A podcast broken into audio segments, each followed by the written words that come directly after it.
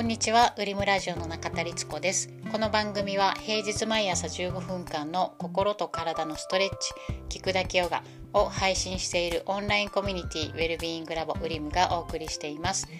インドの伝統医学アーユルベーダー的な思考でいろんなお話をしています。何かの作業や家事のお供にお聞きいただければ嬉しいです。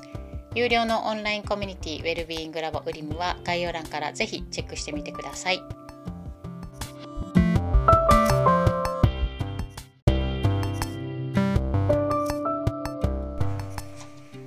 はい、こんにちは、りつこです。えー今日は3月30日、明日で3月も終わりですね。この間2月終わりって言ったところみたいな、またこの話ばっかりになるので置いておいて、今は、あのー今日はお家で、今デザインの仕事がちょこちょことあって、デザインのお仕事をして、一段落でコーヒーを入れて入れようかなと思って今ね豆をゴリゴリしてます。で昨日はあの京都に行って、まあ、いろんなことをシェアできる本当にアーユルベーダー、えー、とヨガ体のことトレーニング武術で子育て娘の同い年が娘が同い年っていう友人がいて全部いろんなことをシェアできる今挙げたことをシェアできる友人と会っていろいろ話してました。でその中で、まあ、いつもいろんな気づきをあのもらえる友達で昨日も楽しかったんですけどその中で聴覚の話になってで私音声コンテンツこのポッドキャストとかウリムの聞くだけヨガっていうのも、まあ、音声一応ねあの映像で配信もできるけど音声のみにして配信しているのでその音声とか聴覚とか声とかすごく私の中でキーワードだったりするんですけどそのことについて話したことを今日まだまだ膨らませていて、まあ、コーヒーを入れながら少し頭の中をまとめながら話そうかなと思います。ちょっと豆が多すぎたかもしれない。あのーでまあ聴覚とか音声の話になっていろいろ思い出してたら、ここでも一度言ったかな？どうだろう？ちょっと分かんないんですけど私子供の頃あのラジオがすごい好きででまあ話してる内容とかももちろん面白くって好きだったんですけどなんかねその中でもすごく印象に残ってるのがこうお便りを読みますみたいなコーナーの時にこう封筒から、ね、お手紙を出したりだとかする、うん動作音とかなんか差し入れのお菓子をこう袋を開ける。例えばどういう音だろう。ここういう音？とか、まあ、コップを置くような音。あこれはちょっと金属っぽくなっちゃったけど。こういう音を聞きながらそのなんだろうすごくワクワクしてて。で音とか感触とか好きなんですね。あのコンピューターの仕事パソコンの仕事を始めたのはもともとキーボードを打つのが好きだったからっていうことであコーヒーを入れるのを忘れてた。えっ、とそうキーボード打つのが好きだったからっていうのでいつでも打ってキーボードを打てるパソコンの仕事に進んだんですけど、まあ、ほぼマウスなんですけどデザインの方に進んだので。であのそのラジオとかで聞いた音とかをこう自分でね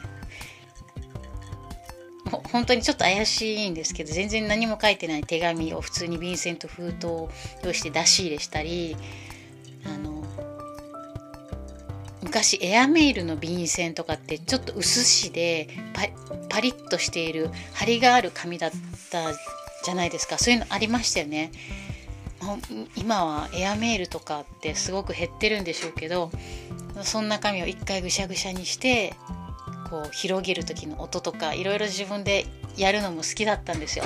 意味なくタウンページめくるとかで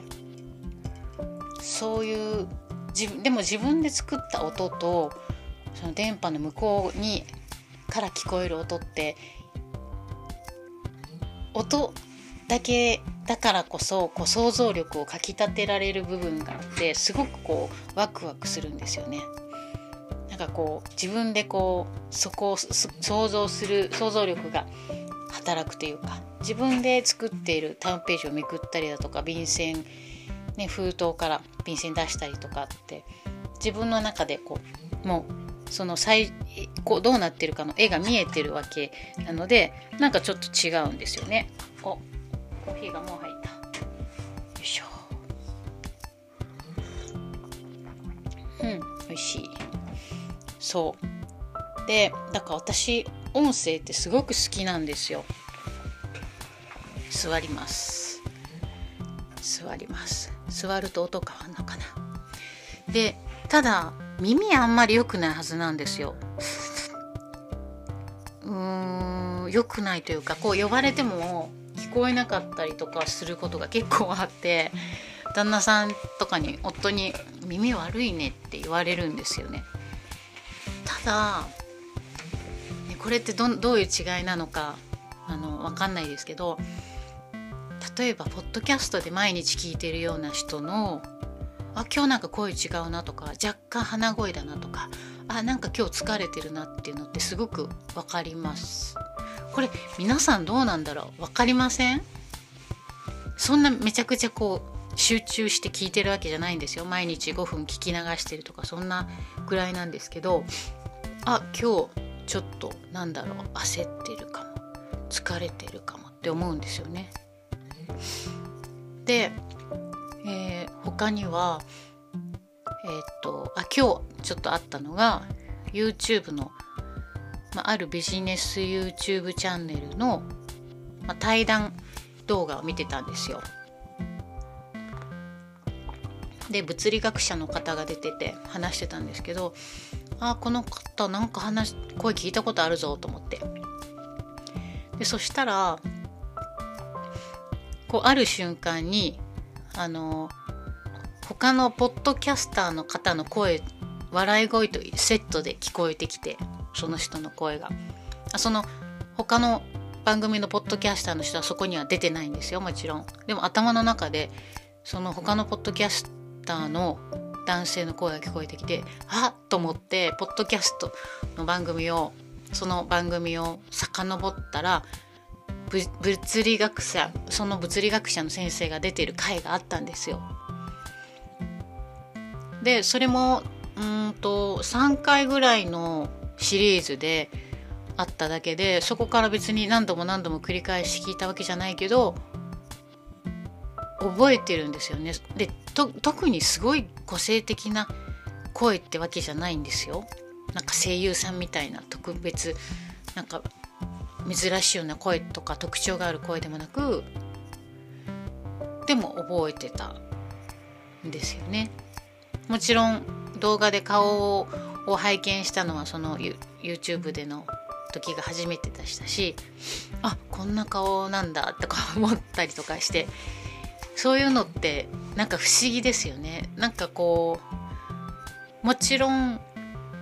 いつも一緒にねいる家族とかあの親しい友人とかがそういう音声コンテンツに出てたら出てて気づくのはもちろんだと思うんですけど別にそんなあの特別ファンとかでは全くない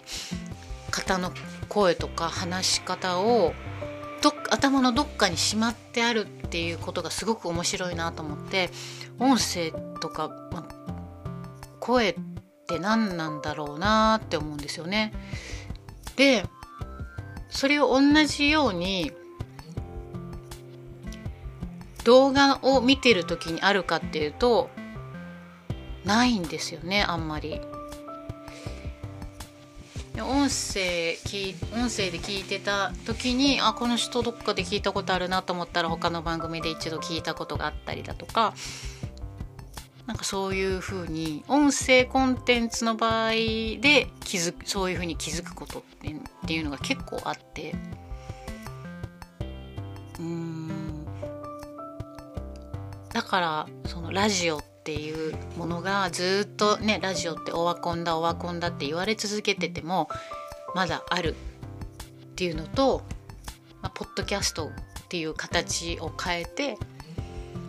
声の配信ラジオの配信っていうのが今もねあるっていうのはなんか声だけの発信っていうのって動画みたいに映像の情報がないからこそ声で声がどこかにこう芯の方まで届くことがあるんじゃないかなっていうのをすごく思います。どうですかね？皆さんどうなんだろう？こういうことってあるのかな？多分なんか何らかあるのかなと思いますし人によってはもしかしたら高い音の方がこう残りやすかったり低い音の方が残りやすかったりなんか特徴のなんだろうな喋り方とかでも独特な間を持って喋る方もいらっしゃいますしなんかね喋り方に特徴がある方もいらっしゃいますよね。でもその個性みたいなものがフィットしてそういう形でインプットされてどこかにで覚えているっていうこともあるのかなと思います。もしそういうのがあったらすごく興味があるので皆さんぜひぜひ教えていただきたいなと思うんですけどであのー、そうで子供の頃そういう何て言うのかな喋りたいっていうよりもなんかその音に、えー、ワクワクしていたのでラジオの DJ になりたいなパーソナリティになりたいなと思ってたんですよね。でも時代が変わって一人でも個人でも簡単に、ね、配信できる時代になったのである意味私の夢が叶ってるなと思います。で実際やっぱり子供の頃思ってたみたいにぱり私の中で音声コンテンツっていうのはすごく楽しくてうーん何て言うのかな。今私完全に一人で喋ってるんですよ機械に向かって。でもなんかその向こう側に聞いてくださっている方がの気配を感じる気がしていて全く別に見えないんですよ。私不思議な力も何にもないし。見えないんですけどでもうんなんかそのない見えない。しかももしかしたら誰も聞いてないかもしれないじゃないですか。しかもあのリアルタイムでもないし。だけどなんかその気配を感じながら喋っているところがあってうんすごく不思議な気持ちになるんですよね。でえっ、ー、とだから声ってシンプルじゃないですか音だけの配信って。なんか映像がないからこそ隠せないなと思っていてだから例えば私がすごく今なんだろうすごく落ち込んでたりだとかイライラしてたりだとかしたらそれを何らかの形でこう伝えてしまう伝わってしまうんじゃないかなっていうのもあってうん場の空気とか。だから音声コンテンツを始めてなんか今の自分の状態どうなのかなとかこの場の空気感みたいなものはより一層大切にするようになったなって思います。あとはあの全てをさらけ出そうとは思ってないですけど嘘は嘘をついたりこう背伸びをしすぎたりはしないでおこうと思ってます。うん、そうだな。背伸びをしない。ただその自分自身のことに関しては背伸びをすることって大事だと思ってるのでなんかこう私でにはあの難しそうな本を読むとかこう目標とか立てる時に背伸びをしてちょっとこうねそれだできないんじゃないの？みたいな目標を立てるとそういう背伸びって大事だと思ってるので背伸びはするんですけどこの発信する話す時にはこうそういう変な背伸びはしないでおこうと思っています。必ず伝わると思っていて。だからなんか映像がないからうん隠せるような気がしていや別に隠そうと思ってないんですよ隠そうと思ってないけどうん映像がない分何かこうちょっとこうベールをかぶれるようなイメージがあるけど全然そうじゃないと思います。でその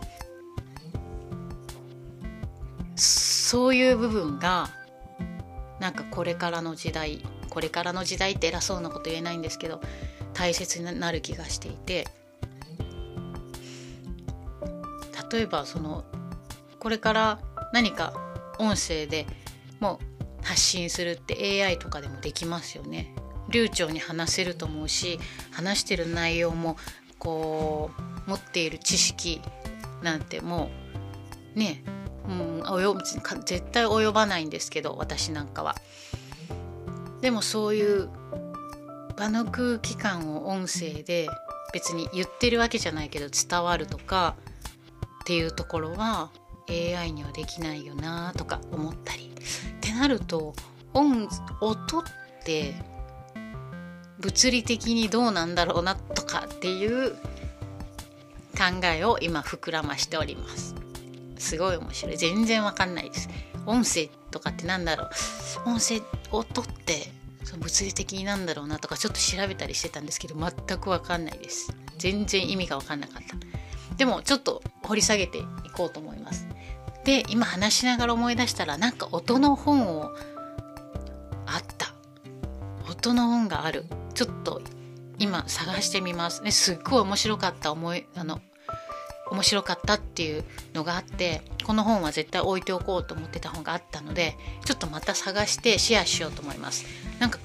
こうぐだぐだ私のなんか音にとか音声とか聴覚に対する思いを出してたらもう17分経ってしまいました。今日はこの辺で終わりにしたいと思います。